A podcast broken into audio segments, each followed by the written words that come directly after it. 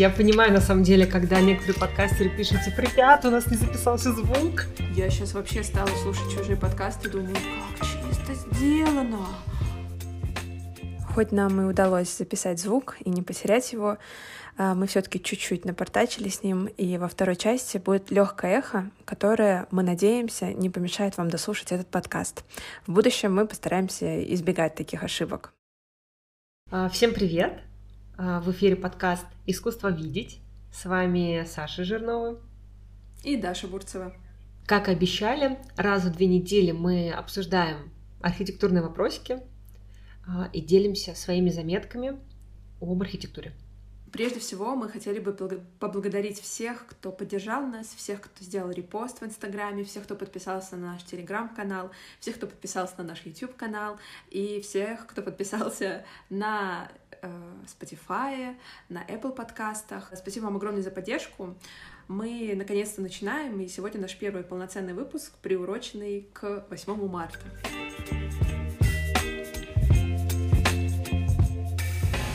так как это День солидарности женщин в борьбе за эмансипацию, мы решили, что самое время поговорить о том, как представлены женщины в архитектуре. Сашок, скажи, какие у тебя ассоциации, когда э, речь заходит про репрезентацию женщин в архитектуре? Попробуем записать выпуск про женщин в архитектуре без упоминания Захи Хадид. Слушай, ну, конечно же, первое — это Зах Хадид — это Екатерина Максимова, это архитекторка, которая спроектировала фабрику-кухню в Самаре. Ну, вообще, в принципе, женщины в профессии. Но, конечно же, это фабрики кухни, про которые я рассказывала и которые я очень люблю, и авангард. То есть, когда мы говорим про женщин в архитектуре, у меня возникают ассоциации с авангардом – потому что это очень яркая эпоха, когда женщины вышли на передовую и вершили великие дела. Первое, о чем я думаю, это про репрезентацию женщин в профессии архитектурной. Об этом уже есть подкасты, об этом в целом есть много дискуссий, а так же, как и о женщине в пространстве города. И мы, на самом деле, хотим дать ссылку на два подкаста, которые нам очень понравились и которые, мне кажется, важно послушать всем. Это подкаст «Выход в город» и это подкаст «Фем Talks, а, где обсуждается, как женщина чувствует себя в городе, обеспечена ли она безопасностью, что вообще в городе мешает а, проявлению женщины и насколько она проявлена наравне с мужчиной. Вот, но мы, так как мы концентрируемся больше на архитектуре, наверное, сегодня мы поговорим больше о том, а, как женщина проявляется не в пространстве города, а в пространстве дома, общественного здания, вообще разных архитектурных типологий. И начнем мы, наверное, с деталей, и постепенно от мелкого будем переходить к глобальному, к общему. В выпусках, которые порекомендовала Даша, а, исследователи говорят про такое понятие, как а, фемурбанистика. И немного теории. А, феминистская урбанистика — это социальное движение — которая ставит целью выяснить, как город влияет на жительниц, как сделать город комфортным и безопасным именно для жительниц, то есть для женщин. И само движение, само вот это понятие феминистская урбанистика, оно появилось в 70-е годы 20 века. В 70-е годы в американских городах прошла серия акций, которая называлась «Вернем себе ночь». И это была акция в защиту точнее акция в знак протеста а, против насилия над женщинами. И а, спустя время проектировщики, урбанисты, архитекторы стали обращать как раз-таки внимание на то, какая подсветка улиц, где какие стоят зеркала, какие остановки, какая видимость на улицах. И вот эти страшные случаи, которые произошли в 70-е годы, они дали очень мощный толчок для того, чтобы говорить о репрезентации, э, репрезентации женщин в городе.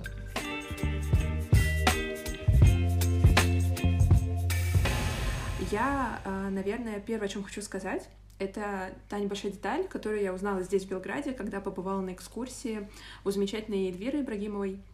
А, она водила нас по району, в котором мы живем, это район Земан, и а, показала, что в некоторых старых домах, обычно это дома там, 19 века большей частью, у которых есть окна, немного выступающие вперед за стену фасада. Э, это не совсем эркеры, потому что мы, как питерские девушки, представляем сразу эркеры, да, такие очень крупно выступающие mm-hmm. лоджии, да, которые, конечно, позволяют и увеличить пространство квартиры, ну и позволяют э, намного больше увидеть, э, расширить ракурс, да, нашего зрения на улицу, но оказалось, что вот эти вот окошки, называемые кибицфенстер, они подразумевались как э, возможность женщины выглядывать на улицу, потому что прежде женщины не могли спокойно гулять по улице без сопровождения. И у них была такая вот странная, необычная возможность посмотреть э, вот в эти вот стекла. Причем в Эркере у меня чаще всего ассоциация с Питером, что это каменная, да, все-таки выступающая часть, где есть да, окошки. Да, да. Вот, а здесь... Ну, это как бы э, встроено в общий концепт здания, да, в общий концепт фасада, то есть это все оформлено в одном стиле. Да, да, да, абсолютно. И это такая единая каменная глыба, у которой могут быть окна. Ну и, и конечно, будут окна. Ну да.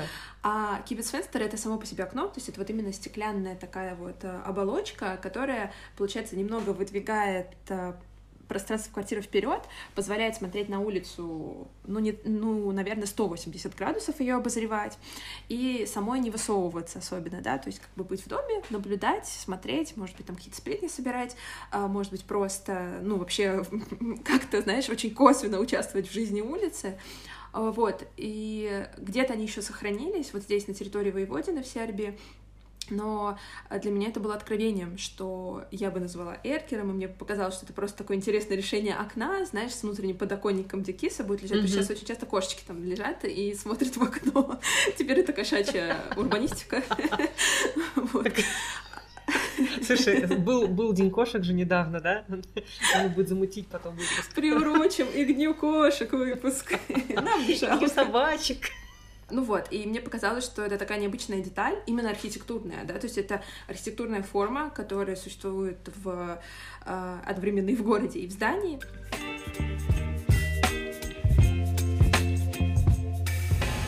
Мы от маленьких деталей, от кибицфестера, как такой отправной точки, как от доказательства того, что женщина чаще проводила свое время все-таки внутри дома, да, внутри вот этого частного пространства, перейдем к тому, как женщина эмансипировала публичное пространство. И одним из таких, э, из таких, одной из таких типологий зданий будут пассажи и торговые центры, о которых пишет Толстокорова в своей статье. Мы этой статьей обязательно поделимся в нашем телеграм-канале, можно будет ее изучить подробно. Но а, один из абзацев, а, один из э, основных пунктов, про который она говорит, это вот эти пассажи, которые э, постепенно становились универмагами в конце XIX века и куда женщины могли проходить э, самостоятельно, без сопровождения мужчин, хотя иногда туристам, туристкам писали, что лучше все таки не э, гулять в одиночку. Вот, и суть, я так понимаю, этих универмагов была в том, что женщина могла себя чувствовать там более безопасно, потому что это были не просто пассажи с открытыми проходными улицами, которые обычно через аркаду выходили в пространство города. А это были уже закрытые многоэтажные такие универмаги, где было большое количество разных товаров, и э, женщины могли проводить там большое количество времени. Специально для этого, я так понимаю, дальше создавались рекреационные комнаты, где женщины могли отдыхать.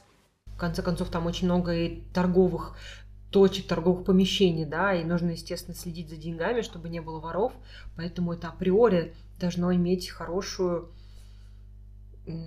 охрану охраняемость, как, как правильно сказать? хорошее, хорошее наблюдение.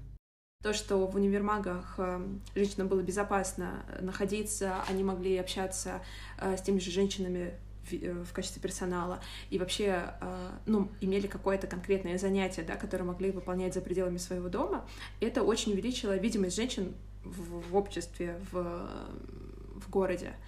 Так что спасибо торговым центрам. Я, кстати, недавно делала заметку у себя в канале, что а, когда я приехала в Белград, я почему-то лучше всего себя чувствовала в торговых центрах. Я не знаю, как это объяснить. А это что-то но... знакомое, мне кажется, потому что это какая-то знакомая система, хоть это и в другой стране, но ты более-менее понимаешь, что у тебя вот здесь вот есть секция с а, продуктами, здесь а, там часы, украшения, нижнее белье, на втором этаже там одежда, на третьем детские товары и книги.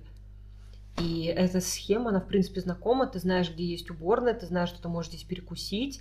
И на самом деле, да, я вот замечаю, что когда мы тоже э, там, ездим куда-то, когда ты заходишь в какой-то большой торговый центр, ты расслабляешься, потому что ты знаешь, что вот какие-то точки уже здесь знакомы.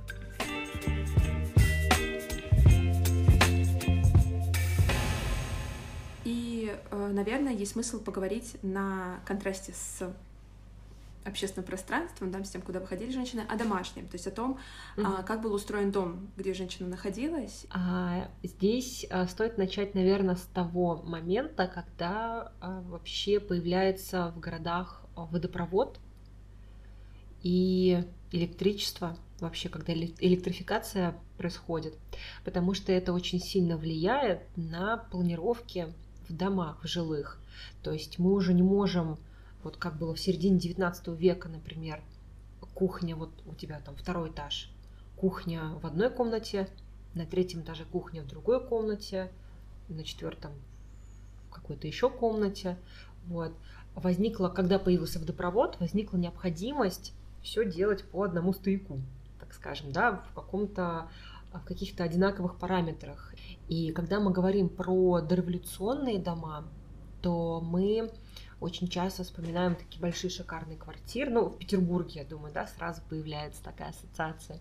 Вспоминаем большие шикарные квартиры с э, пятью-шестью комнатами. И чаще всего э, у людей, которые жили в таких шикарных квартирах, на втором, на третьем этаже, это считалось, да, самое элитное жилье. У таких семей, это были богатые зажиточные семьи, и у таких семей были домработницы, были кухарки – и всегда была отдельно кухня, небольшая чаще всего. А вот уже столовая, красивая, с большим столом, стульями, там, буфетами и так далее.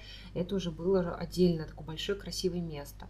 Но кто у нас обычно был в роли кухарки и няни? Это женщина, да, то есть даже кухарка, феминитив уже используем, да, мы не, не можем представить, что у нас есть Кухар. Кухар? А. Этого мы представить не можем. Кухара нет. Да, у нас есть э, знаю, в английском более нейтральное слово, типа бэбиситер, да, и кто-то там, мужчина или женщина, неважно, но вот при, когда, при, когда мы говорим там няня, а, ну повар, может быть, там мужчины, да? Ну да, да. Все равно. Чаще всего все-таки а, кухней заведовала женщина, детьми заведовала женщина. А какие были эти комнатки для домработниц и для кухарок? Они были очень маленькие, у них было очень маленькое окошко. То есть это, по сути, такие комнаты, гробы так называемые, да, как да, в Петербурге да. их называют, просто кровать. Чаще всего только кровать, какой-то небольшой шкаф для, для личных вещей и все. Угу. Вот. Поэтому это, пожалуй, такой один из ярких примеров дореволюционных того, как женщина представлена в архитектуре. То есть мы априори а, этому отводим очень мало места, очень мало внимания. Очень... А возможно, кстати, даже, знаешь, грустно. и нарочно подчеркивали э, классовость. Я думаю, что как Конечно, будто бы да. это вот в планировке можно было очень четко показать, что тебе отведена самая маленькая комната в этой квартире, меньше, чем твое рабочее да. пространство. Скорее всего, э, такие маленькие комнаты предполагали, что ты просто должен, ну, что ты в этой маленькой комнате много свободного времени не проведешь. Да, что... ты пришел, поспал, ушел.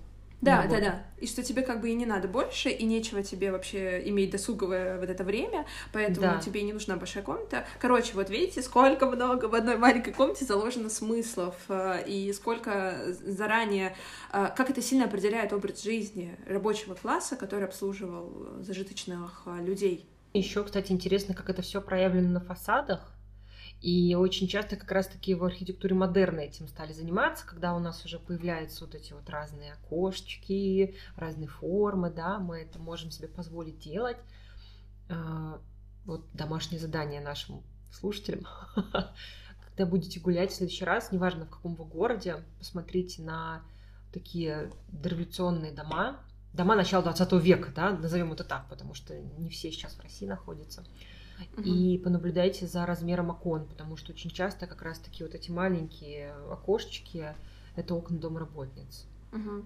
Да, да, да. И они, кстати, часто еще и выходят не на улицу, а вот во внутренний двор. Вот, во двор, да, вот этот двор колодец, самое темное помещение, в другую стену. Да. Да, да, да. Может быть, их не всегда можно даже увидеть, но э, это лишний раз доказывает то, что эти окна не проводили много света. Следующим этапом от э, дореволюционных планировок э, будут планировки да. советские. Я думаю, мы как-то с тобой, знаешь, автоматически, естественно, опустили там, не знаю, избы, вообще какие-то древние дома, потому что, конечно, мы поговорить про все не успеем, не сможем, это отдельная большая тема, поэтому я думаю, мы как-то сами собой, я просто сейчас это осознала, цепляемся больше за то, что близко нашей uh-huh. современности, да, близко нашему дню сегодняшнему. И я думаю, что тот образ жизни, стиль жизни все равно как будто бы с эпохи индустриализации можно отсчитывать. Поэтому, наверное, то, что мы обсуждаем дореволюционные многоквартирные дома, переходим к советскому и к сегодняшнему, это такая логичная линия, начало которой, я думаю, надо брать именно с XIX века.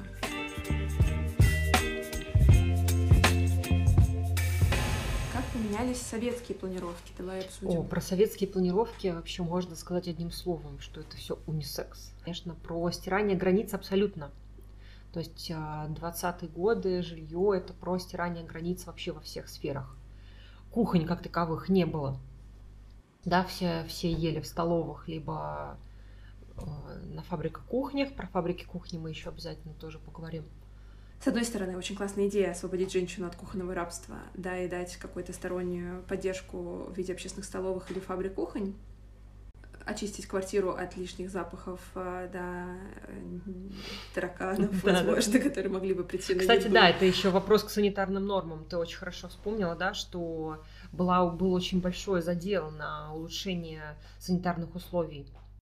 Кстати, да, да, это точно, это точно и свет, и воздух, это все супер важно, поэтому да, таких комнат для горничной как бы не должно было быть, несмотря на то, что мы знаем такие советские дома, где они были. А, но все же, самое важное, что как бы идея в том, что вот мы женщину, да, освобождаем от этих домашних обязанностей, никакой больше вот этой так называемой второй смены, да, то есть э, обслуживания дома и семьи после работы, потому что все-таки Советский Союз предлагает женщине выйти на работу, да, и, и Советскому Союзу нужно больше рабочей силы, поэтому давайте, женщины, присоединяйтесь, как бы тоже работайте, а, но, а мы вас как бы обеспечим готовой едой, которую максимум можно будет разогреть у себя вот на микрокухне, которая обычно еще и как-то объединена с гостиной. Однако, есть же случаи, когда, если не ошибаюсь, на Шабловской вот этот вот жилмассив в итоге, э, где жили люди семейные, где у кого были дети, они как-то подстраивались и импровизированные кухни создавали. Так получилось, что жили не студенты, да, не одиночки, а семейные люди, и э, все таки мамы были беспокойны тем, что ребенка надо кормить, и у него есть свой график, и еда э, удобнее готовить все-таки еду дома и кушать дома. Поэтому они придумывали какие-то свои импровизированные кухни, как-то обустраивались. И я думаю, отсюда, кстати, очень логично было бы перейти к теме детских О, очагов. да. Вообще название очень классное. Детский очаг. Это ясли, детские сады. Но прикол какой? Ты можешь прийти и отдать ребенка условно на целые сутки или на неделю, а забрать только в пятницу. И чаще всего такие очаги строили как раз-таки рядом с производствами или уже даже где-то пристройку делали к основному производству, да, чтобы тебе далеко не ходить, там не выходить на улицу, например, лишний раз. А ты ребенка отвез, отвел в ясли, в детский сад, какая там группа, и пошел на работу с утра. Это правда за заложено уже благодаря этой инфраструктуре определенный маршрут, который э, э, какой-то степени уравнивает тебя с мужчиной, потому что ты выходишь с ним в одно время да. на работу, ты, может быть, или мужчина, не знаю, были какие-то ли разделения, да, по обязанностям отводишь ребенка в детский очаг или в школу, идешь на завод, работаешь, забираешь э, ребенка, он сам уходит, допустим, дальше вы все вместе, грубо говоря, идете на стадион в ДК.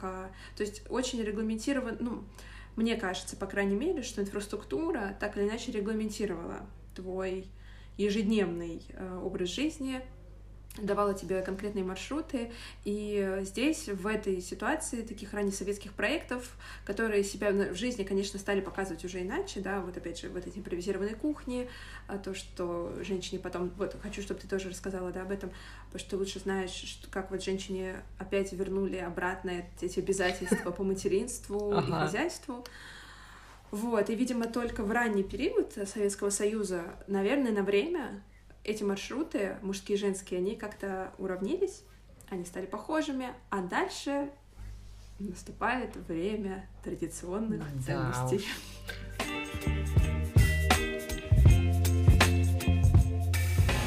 В Советском Союзе появляется такое, такая типология производства, как фабрика кухни.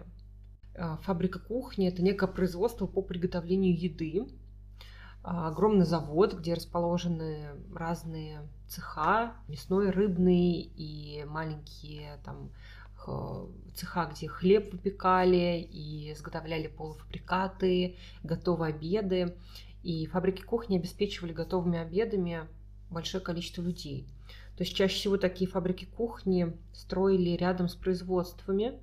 То есть первостепенно еду доставляли вот на заводы, в детские сады, в школы, и затем уже, что называется, по остаточному принципу, да, то есть какие-то небольшие компании, какие-то небольшие организации. А, И в фабриках кухнях также были столовые. То есть можно было прийти, а, пообедать на свежем воздухе, чаще всего на плоской кровле, на плоской крыше.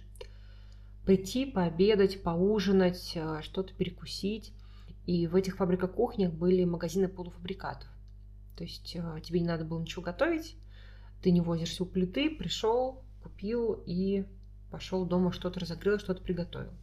То есть фабрика кухни это такой очень мощный образец того, как женщина представлена в архитектуре, как ее роль женская представлена, да, то есть э, что это специальная история, придуманная, разработанная для того, чтобы женщину избавить от второй смены.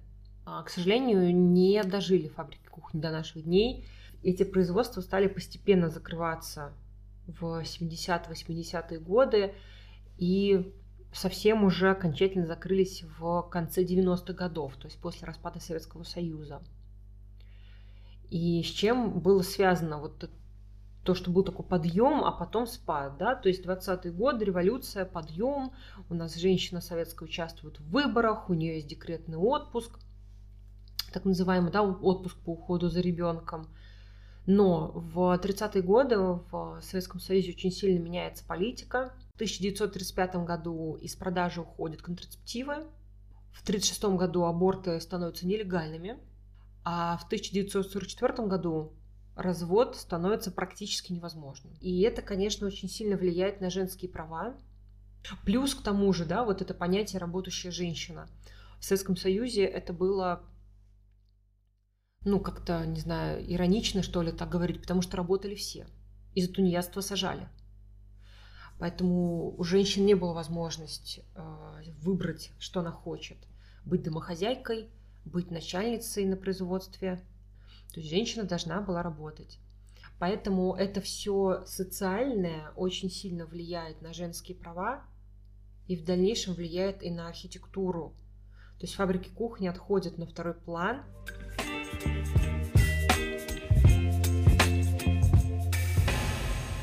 А, Если говорить, если возвращаться к планировкам советским, да, э, к планировкам э, второй половины 20 века, то мы, конечно же, вспоминаем хрущевки, вот эти маленькие комнатушки, маленькие кухоньки, точнее. И в Телеграм мы еще скинем ссылку на фильм. Этот фильм я всем всегда советую на экскурсиях. Советовала. А, Этот фильм называется «Пора большого новоселья».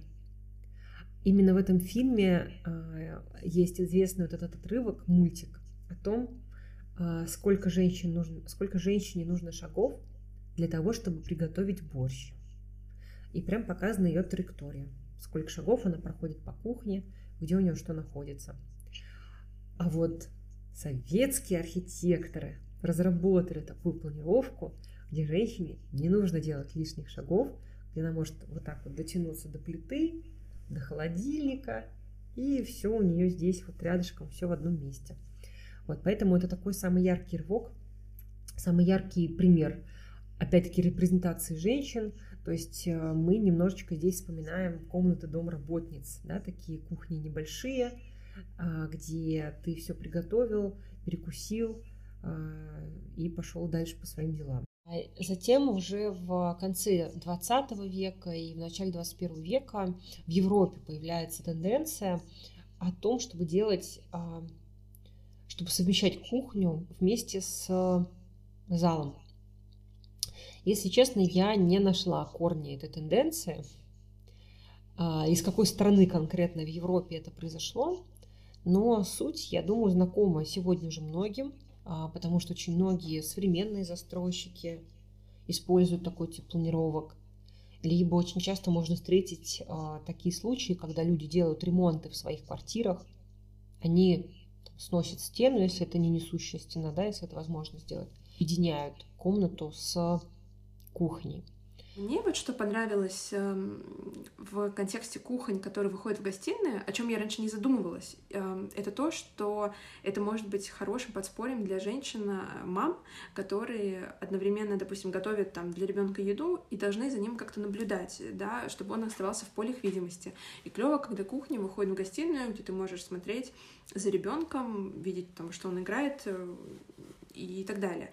Я об этом задумалась только когда прочитала статью, которую ты мне прислала про фавелы в Бразилии, да, где э, жилое пространство организовано так, что у тебя есть внутренние дворы, если я все правильно помню, где э, находятся твои дети, и ты не паришься по поводу того, по поводу их безопасности, потому что это небольшие дворики, не высокоэтажные, все соседи, ты их всех знаешь, у вас э, есть некоторое сообщество, и ты э, всегда из своего окна можешь посмотреть вниз, найти ребенка быстро, и как бы и все будет хорошо.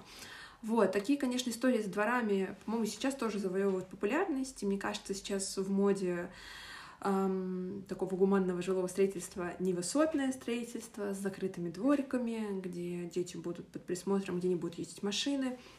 Вот, и вот ты э, помнишь, мне рассказывала про этажность домов, да, какая, какая максимальная должна быть этажность, чтобы было комфортно?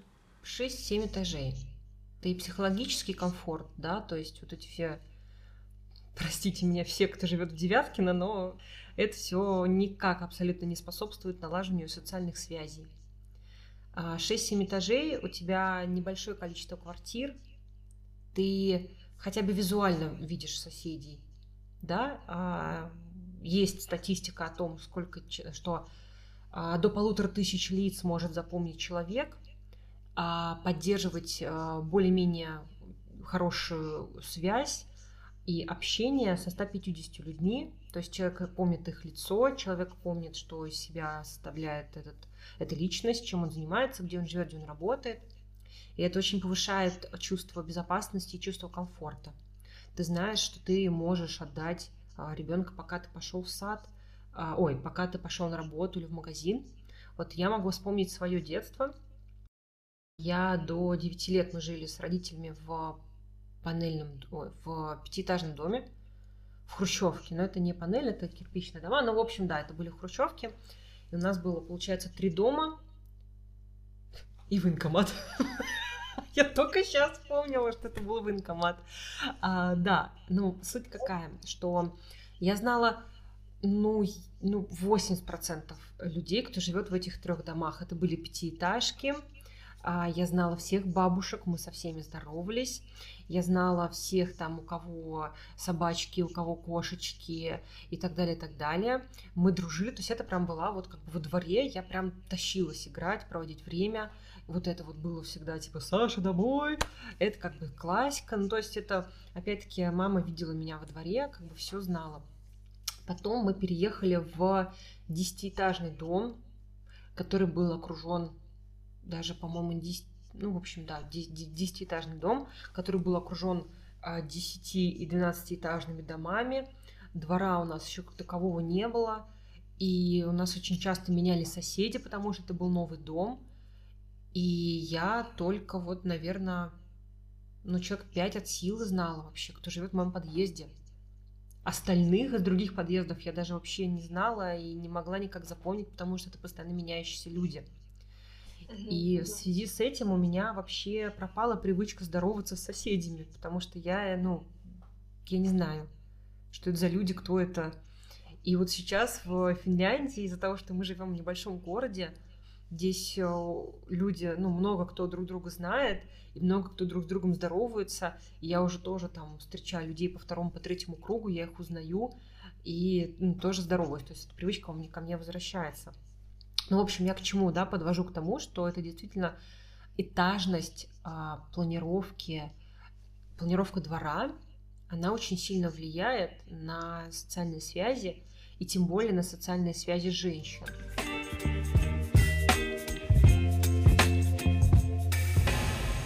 В продолжении темы планировок а, и того, как а, женщинам комфортно в этом находиться, я погуглила сайты с финскими квартирами, да, сайты аренды и покупки квартир, почитала различную информацию, а, чем могу поделиться. Во-первых, здесь очень часто можно встретить а, то, что кухня соединена с залом, с гостиной, то есть это одно большое пространство.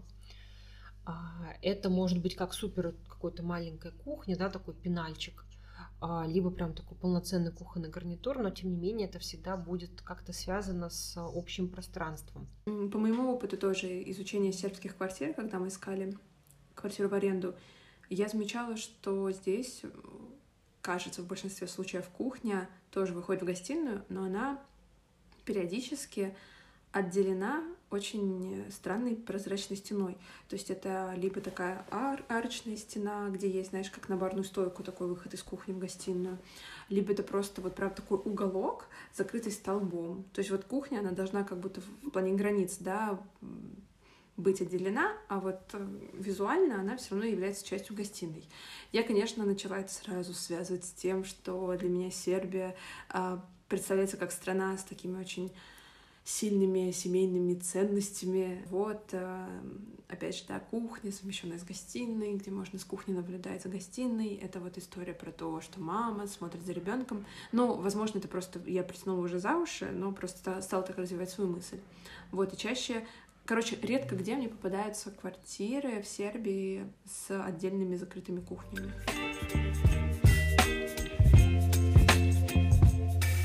Я бы, может быть, напоследок еще обсудила общественные туалеты, потому что вот вроде бы мы с тобой говорим про планировку, да, квартиры, уделяем особое внимание кухне, потому что кухня менялась, а ну, гостиные, столовые, спальни — это что-то более-менее понятное. Другое дело, что там, окей, раньше были спальни, разделенные на мужскую и женскую, ну, это прям совсем, да, давно.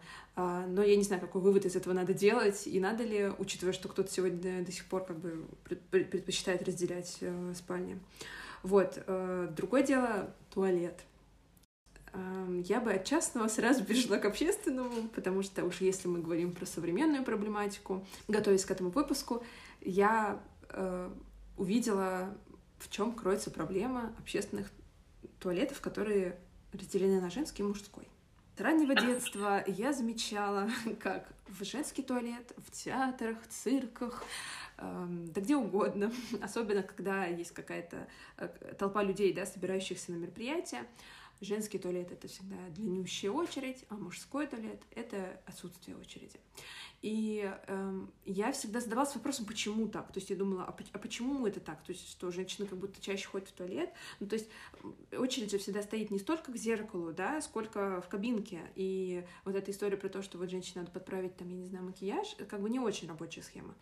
И когда я стала читать статьи, которые э, как раз поднимали эту проблематику, да, типа одинаковых и равных туалетов, я поняла, что женская очередь вызвана вот чем. Во-первых, это история о том, что чаще мамы с детьми берут детей в женский туалет.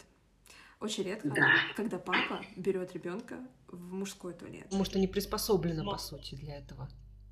То есть пеленальные столики и другие приспособления стоят как раз-таки чаще в женских туалетах. Да, да, это во-первых. Во-вторых, э, если ребенок уже повзрослее, да, э, там 4-5 лет э, или там 3, короче, ребенок, с которым надо сходить в общественный туалет, чаще он идет с мамой или папа идет с ребенком вот, до, вот с дочкой. Я, кстати, не знаю, папа с дочкой, как вот они обычно ходят? Если в мужском туалете только писсуары, то как бы до свидания. Мужчина, мужчина стоит э, с дочкой в, в очереди в женский туалет. Вот, вот. Это во-первых. Во-вторых, а, у женщин из-за того, что есть менструация, из-за того, что есть разные болезни, связанные с мочеиспусканием. И я прочитала в этой статье, что чаще именно женщины с этим сталкиваются, и как бы им он может понадобиться им чаще. То есть вот эти все факторы, они увеличивают количество женщин, стоящих в очереди. Вот. И часто я замечала, что в фильмах или в сериалах эта тема как-то там обсмеивалась, что женщина зашла в мужской туалет, потому что как бы она не хочет стоять в очереди. Вот, но на самом деле решением этого было бы просто увеличение площади женского туалета, добавление дополнительных кабинок, вынесение отдельной вообще комнаты для матери и ребенка. Комната сто процентов. Она должна быть гендерно-нейтральной, как и все туалеты.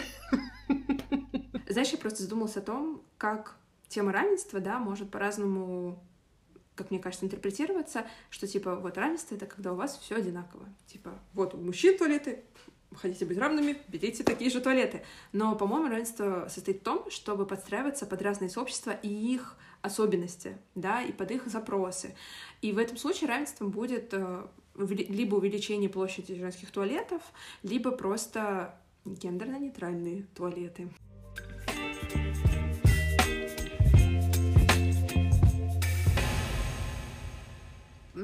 Подводя итог этому выпуску, я хочу сказать, как я люблю архитектуру за то, что она всегда будет лучшим отражением современной эпохи, тенденций в социальной политике, а, будет говорить и всегда будет поднимать да, гендерный вопрос, вопрос инклюзивности и много других.